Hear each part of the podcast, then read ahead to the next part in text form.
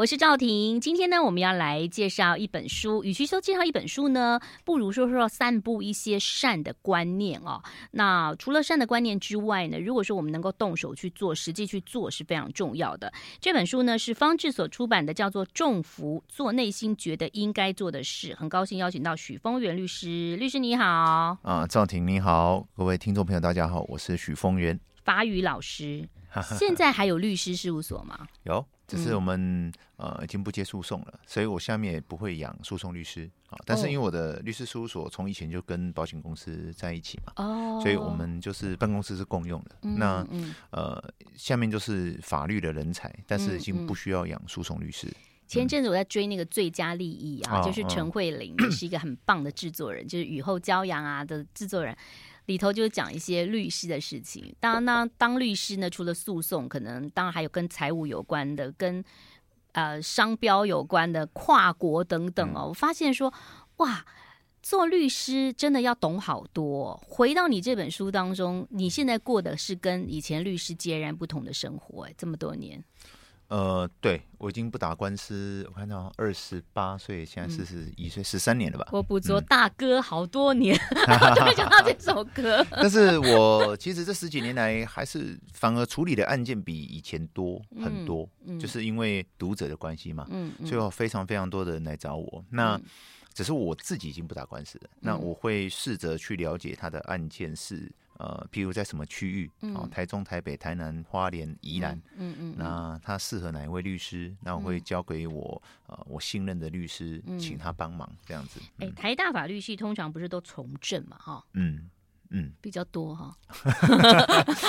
啊，有以前有人找我从政啊，可是我实在是啊没有兴趣。对，不是应该是说呃，我觉得我不是那个料。嗯，哎，因为政治人物，呃。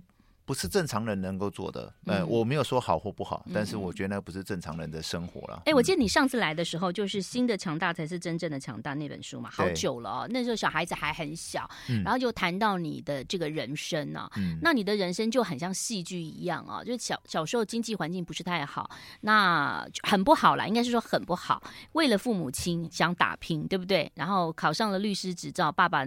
就就离开了，也是身体不好，嗯、然后想帮妈妈拼个房子，房子有了，妈妈也就离开了。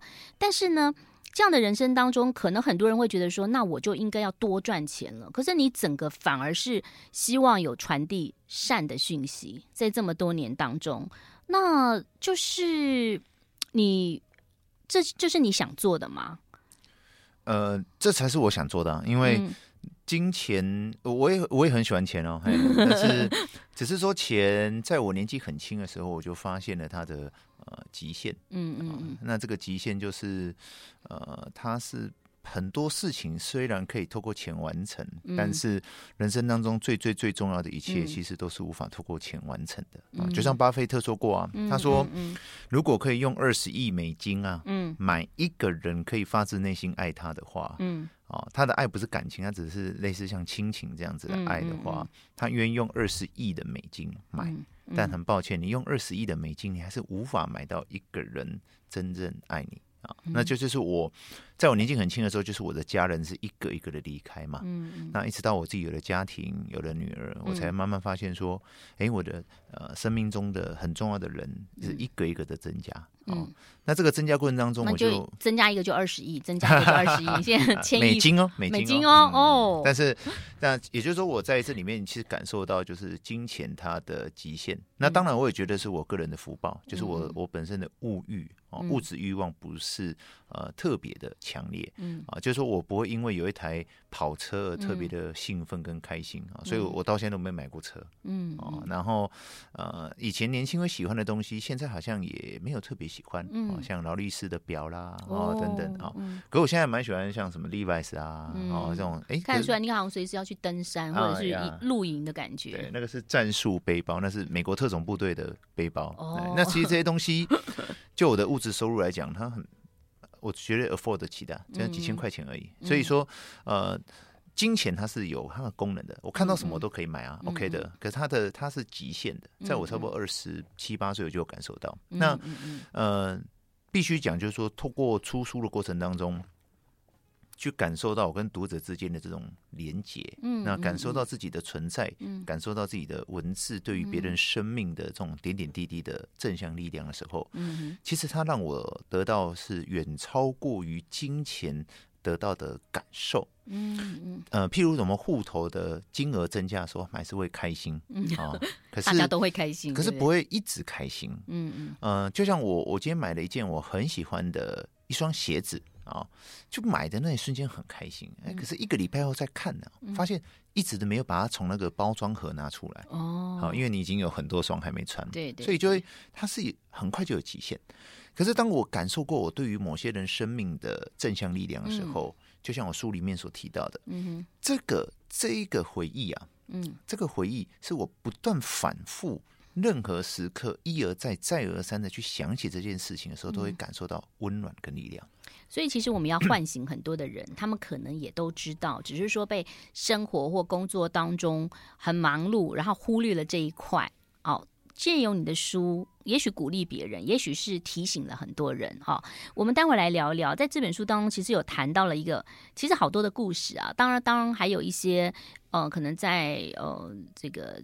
监狱啊，或者是一些偏乡，但我觉得有一个故事很特别啊，就是你谈到了富二代的事情。因为我们刚刚先讲到钱，我们等一下来谈谈这个您的分享。但是这个里头的内容呢，一开始呢，一开始就讲到了，不管是人啊、实地物都有，大家不用去猜是谁，好不好？只是告诉你一个现象啊。我们先休息一下，待会儿继续聊，马上回来。I like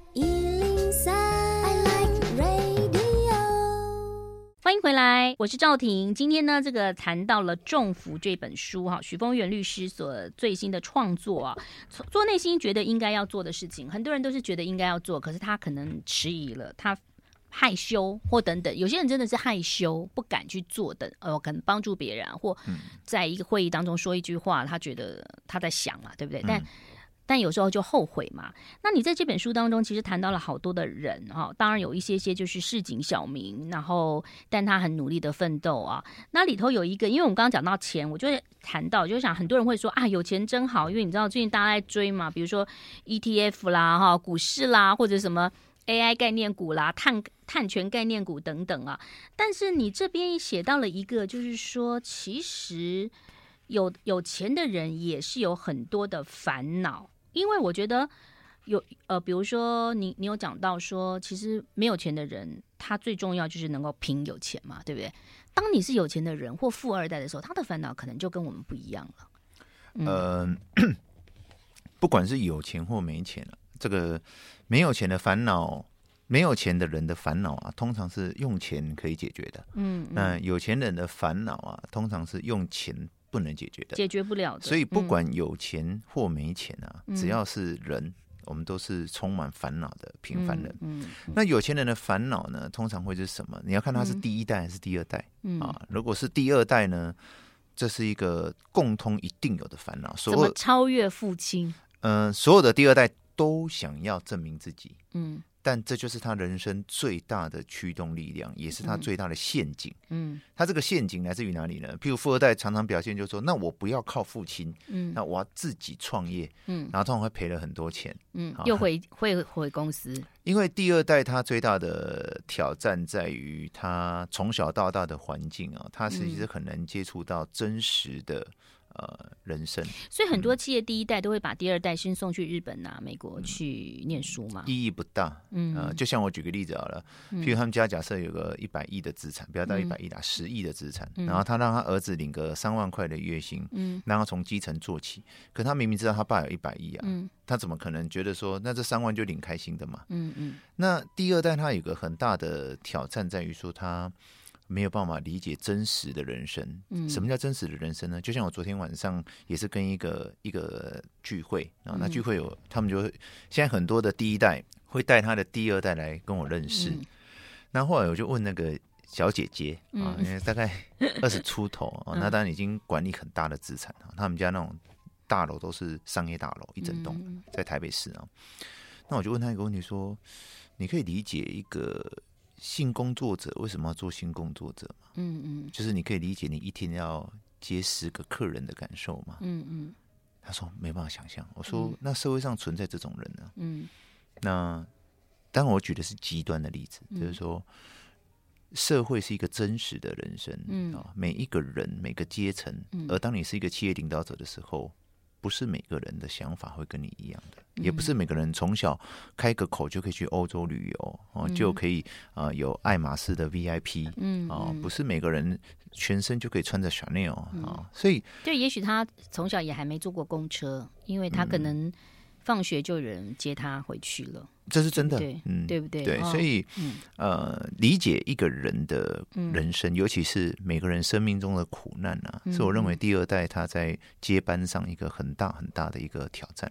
当第三代又不同了，嗯、那你这个故事里头谈到，就是你跟这位富二代的大哥，这个走在不是走在忠孝东路，是走在光复北路市民大道一路走下去，你提醒了他，你跟他说，嗯、呃。其实，无论你做了很多事情，或者超越你的父亲，可能很多人都会觉得是爸爸创的事业嘛，所以你应该找寻一个你自己喜欢的，或者是做慈善。诶，他他听到你的话了耶，他反而走出了一条路，然后肯定自己。所以我觉得有时候二代三代他需要的不是这么多的钱，而是肯定自己的价值。呃，这个我我觉得我们就趁着缘分跟大家再讲深一点啊，其实。我为什么说他必须，他不用去想要超越他的父亲，嗯。啊，因为金钱啊，嗯、金钱或者是名士权位是可以比较的，嗯，善是无法比较的，嗯，譬如我今天救一百个人的命，跟我救一个人的命没有高低差别，嗯嗯，所以善是无法比较的，嗯，所以一旦他能够走上积善的路，嗯，去帮助别人的路，他不用跟他父亲比。嗯，他会有他独特的生命意义与价值。嗯，而在他的有生之年，因为他也五十几岁了，嗯，他五十几岁才接班，就他爸死太晚了，嗯 就是就是，所以他接班以后啊，他其实把注意力放在帮助别人的这件事情上，嗯，其实他就不需要，他可以，他不是要超过他父亲，超越，超越的目的不是赢过对方，嗯、是借过，嗯嗯，哦，我走我自己的路。嗯，所以善的这条路是无法比较，嗯，也不需要比较。嗯，你帮助的人跟我帮助的人不是数量，嗯，都是一个个活生生的人。嗯，所以一旦他走上这条路，他就可以走上他自己命定的真正的路。嗯，因为他生命中就是带有这个福报，就是他就是会继承这么多的钱。嗯，所以他需要的是如何运用这个钱，这些钱，嗯，而不是赚更多的钱。嗯，因为你的财富已经是正常人，正常人一生不可能赚到的，不可能赚到的啊、嗯哦！所以，所以说转个念，让这个钱产生更大的意义跟连接。好、哦，然后他每天醒来，他知道做这件事是很有意义的。嗯，因为我就跟他讲说，你真的多一个零，嗯，他多一个零就变首富了，你知道吗？嗯，但是他多一个零，他没有什么感觉啦。对他来讲，那我们一般人多个零会觉得哇很多哈。没有什么意义啊，他没有意义嘛？嗯、对，对比如说他有千亿跟再多一个零也没有意义。所以所有的所有的第二代最大的挑战就是找到真实的人生，嗯，真实的人生哦。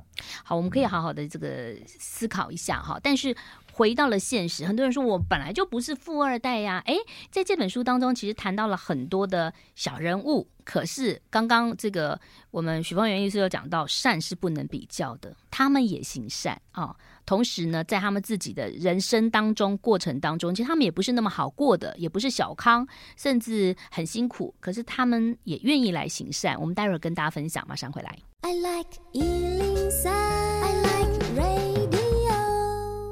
欢迎回来，我是赵婷。种福做内心觉得应该做的事情，许峰源律师啊，在我们的现场，呃，法语老师，对不对啊？那、嗯、我们待会来谈。我们刚刚来讲到说，在这本书当中，你讲到好的人，但是都有改名字啦，哈。那里头有一个，我觉得，嗯，好特别哦，就是他是住在马祖，嗯、对不对？嗯，呃，他也做了好多好多事情，他也算是小人物嘛，跟我们刚刚讲的二代是完全不同的，跟大家分享一下好不好？呃，这个真这个人物的原型哦，嗯、这个这个、每次这个访问我都会很紧张，就是因为这人物已经被我改到哈，改到我把他个人的资料都模糊化哈。对对对。但是这是真实的人物，他在妈祖，嗯、他他是一个很平凡的人。嗯、那呃，严格讲，他也算是呃大陆新娘，嗯啊、哦，可是他们是是很尴尬的，嗯，因为妈祖那个地方的人是在一九四九年突然间在那一天瞬间变成两个不同的。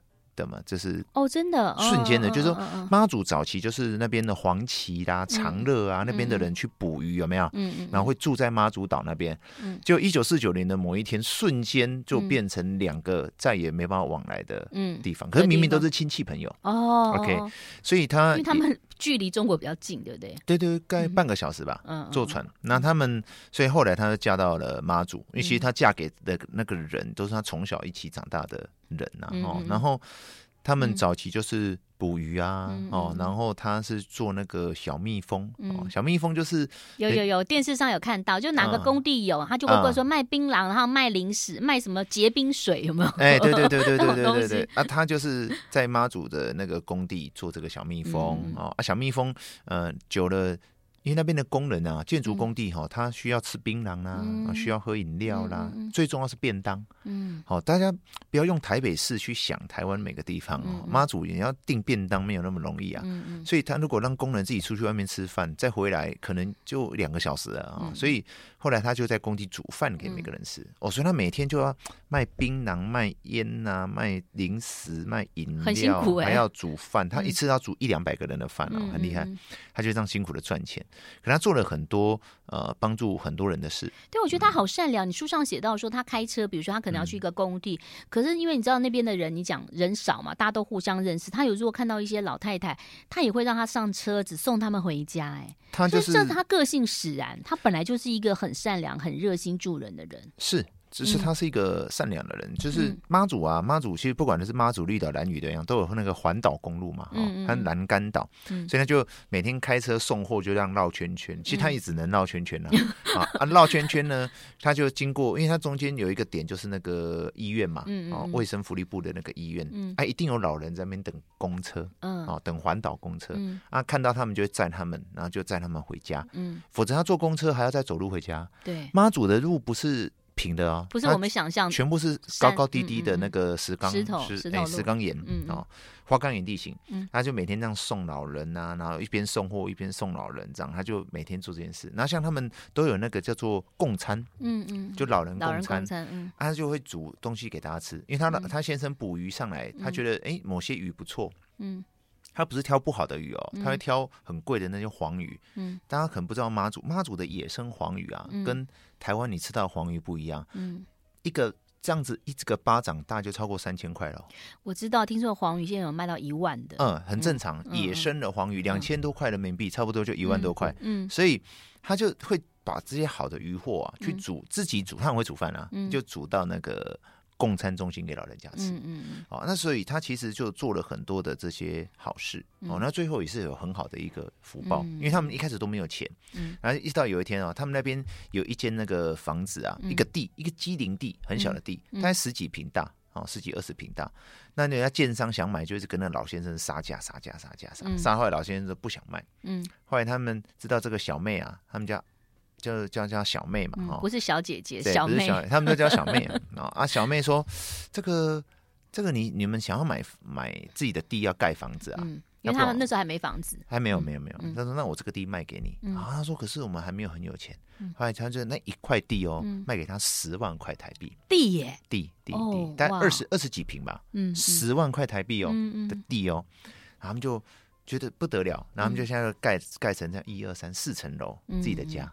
啊，二十二十几平地平嘛，嗯、然后，所以他真的这个这是一个真实故事，他只花了十万块台币买到自己的一块自己的家，因为他做了好多事情，哦、大家都看得看在眼里，而且那是见地哦。你有没有问过他为什么？嗯、他为什么会他觉得很自然，对不对？行善是对他来讲是很自然，他一定有一个起心动念嘛。这就是一个人的福报，就是我常跟大家分享，就是说，嗯、当我们愿意啊，当我们。愿意去帮助别人的那一瞬间啊，其实就是我们内心的太阳，内心都有一个充满向善力量的太阳闪现的那一瞬间。嗯，而这就是一个人的福报来临了。嗯，而当你去做的时候，你一定会感受到某一些啊正向的回馈。嗯，这个正向的回馈呢，会持续的去灌溉我们内心的那个力量。嗯，它是会反复的。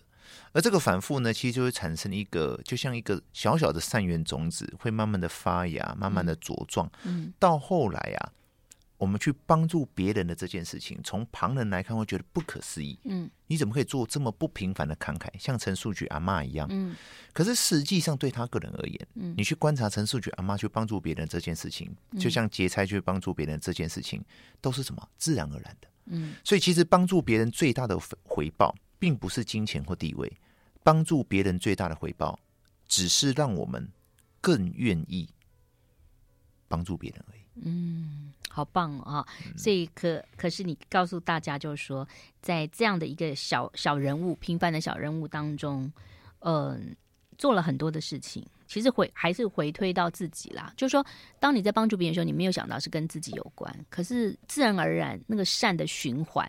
就会循环回来了哦。嗯，我们先休息一下，待会儿继续聊。I like 欢迎回来喽！今天邀请到许峰源律师介绍他的新书《种福》啊。他说啊，福在积善，从来不是无稽之谈哈。这个系列的作品畅销超过十万，对不对哈？其实本来不是十万了，九万八千。嗯，有一个小小的故事，就是因为很多人想要。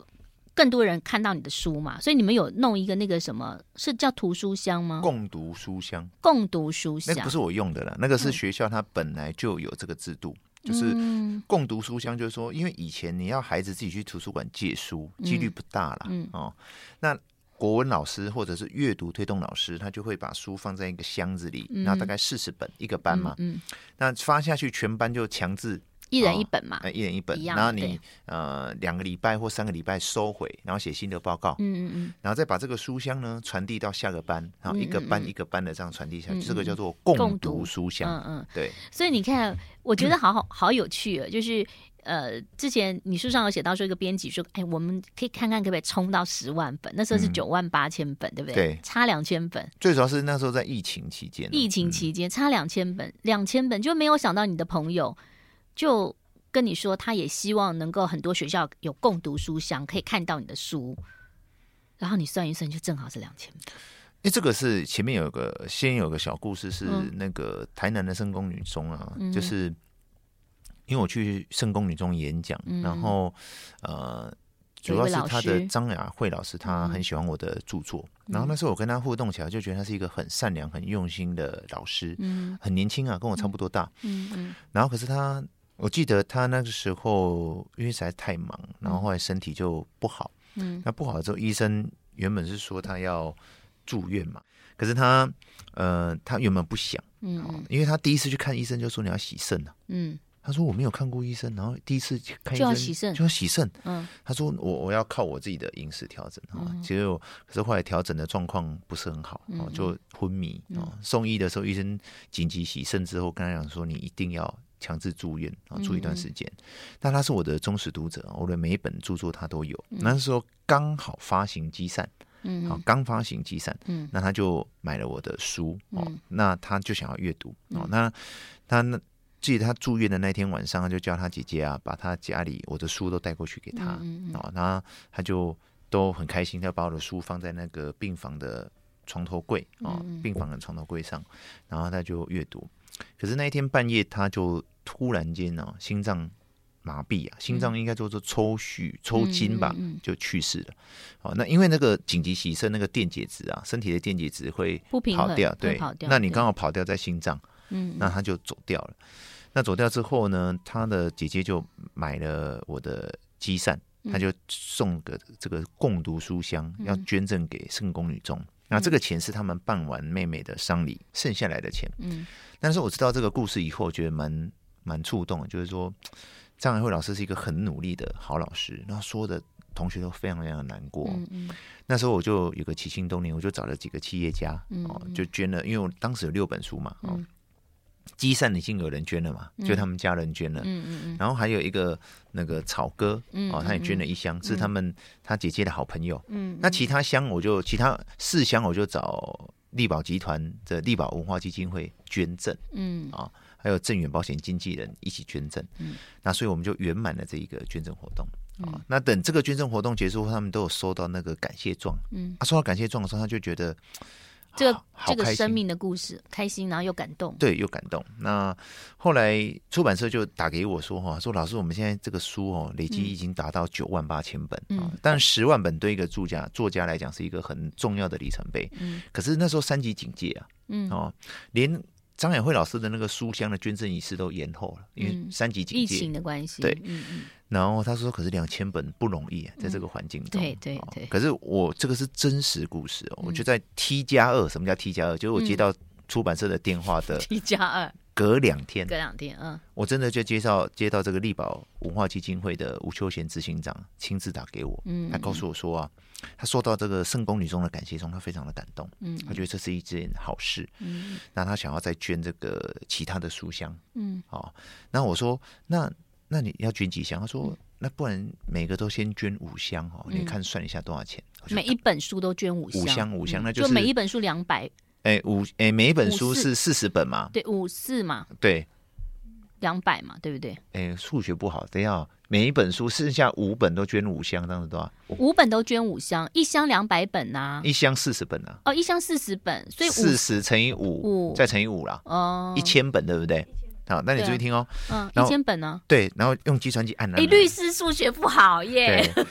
然后我就按计算机打打打打打打打打给他之后，他说：“哦，这样子哦，嗯，那不贵，那我们再就再多一千好了。”嗯。所以我捐两千本，然后听到的瞬间我毛骨悚然的，并不是因为两千本多多少的钱的问题，是 T 加 T 的那一天差两千本。对，隔两天后我就得到这两千本书。我跟出版社回报的时候，出版社傻眼了，嗯，因为他们也不知道这两千本的这这件事情，就是说吴秋贤执行长也不知道这件事情，嗯嗯。出版社那一天就开全全公司的会议的时候讲了这件事情，嗯，所以这就是生命当中的因缘是不可思议的。对，人力啊，人的力量终究有限。嗯，他需要的是一种善力量的汇聚，它会产生很多不可思议的。所以你觉得这个有点类似呃，我们讲的那个叫什么？哎，嗯，呃，前前一阵不是很流行的嘛，就是跟天上天许，跟宇宙许愿嘛，嗯，对不对？嗯，其实这个。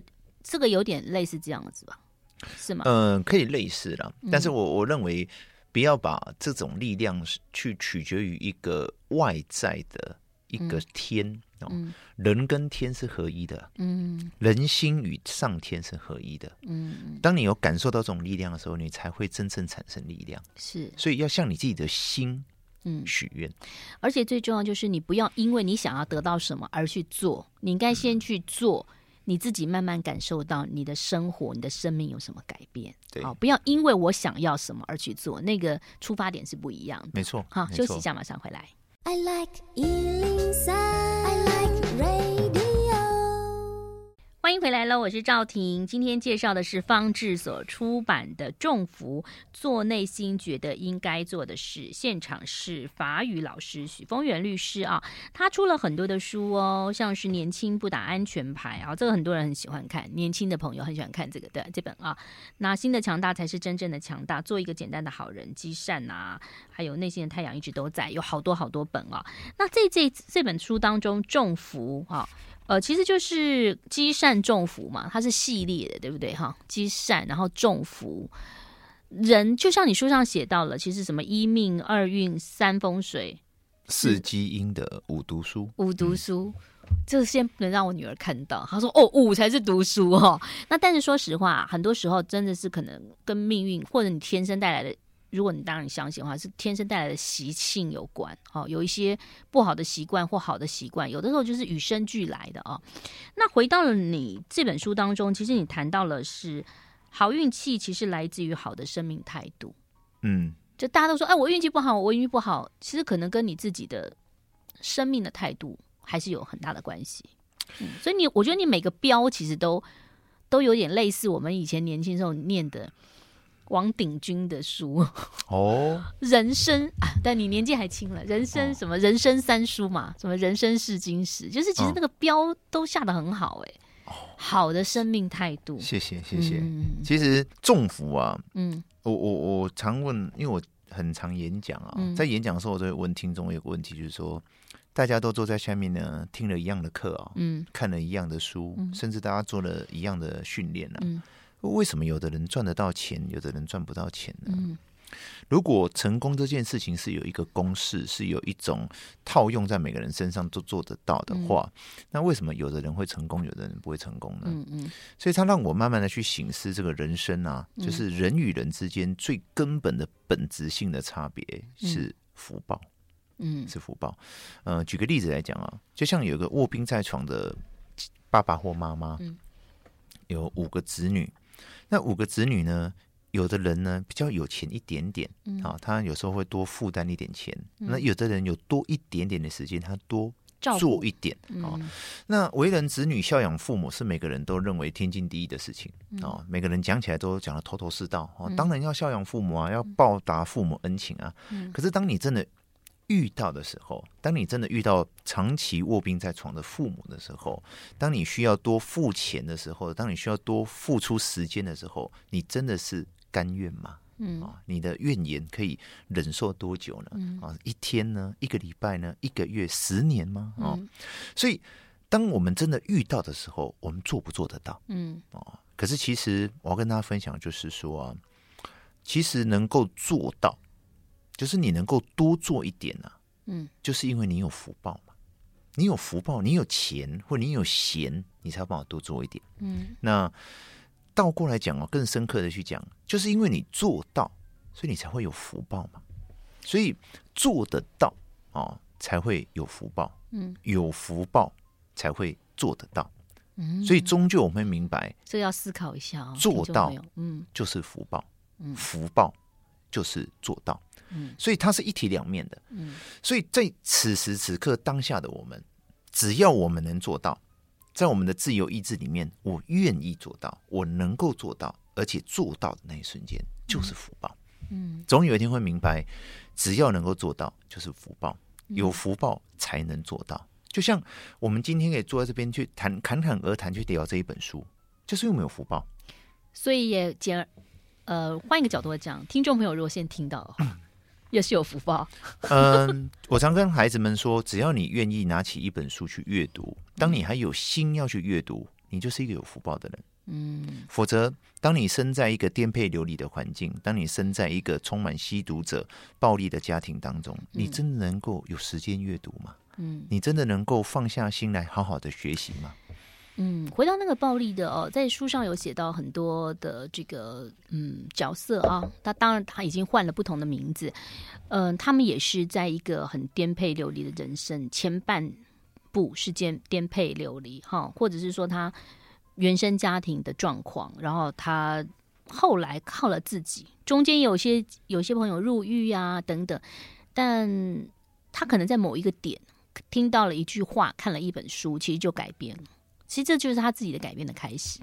嗯，他当时啊，他就是读了我的书，嗯哼，他有一些希望，他有一些想法，嗯，他认为说啊，我一生也许不用成为一个功成名就的人。其实入监服刑过的人啊，他他对于成为功成名就的人啊，嗯，不见得有那么奢求了，嗯。可是，一直到他读到了做一个简单的好人的时候，他非常的触动，因为他发现说，原来。我可以就是做一个简单的好人，嗯，我不需要去承受着要功成名就的压力或不当的设想，嗯、因为他已经在某种程度上，他是呃，从社会观点会觉得他是根生人，嗯、呃，是有污点啊，嗯嗯。可是，纵使我有污点，纵使我是根生人，我依旧可以做一个简单的好人，嗯。所以，做一个简单的好人这件事情，无关贫富贵贱，无关高矮胖瘦，是每一个当下我们能够遵从。内心充满向善力量、太阳的指引，嗯、去做我们应该做的事。对啊，所以这个今天介绍了这本书，希望大家可以好好的回去阅读一下。而且最重要就是，其实很多的事情可能不是呃银行的存款簿，而是你人生的存款簿。嗯、那人生的存款簿可能不能靠金钱来做一个衡量的哈。所以呢，呃，希望每个人都去做一些自己内心觉得应该做的事情。哦，那我们的社会就会越来越好。对，所以呃，最后送给大家这句话就是啊，积善就是重福，嗯，重福就是做内心觉得应该做的事。好，再一次谢谢许峰源律师，方志所出版的，谢谢你，拜拜。谢谢，拜拜。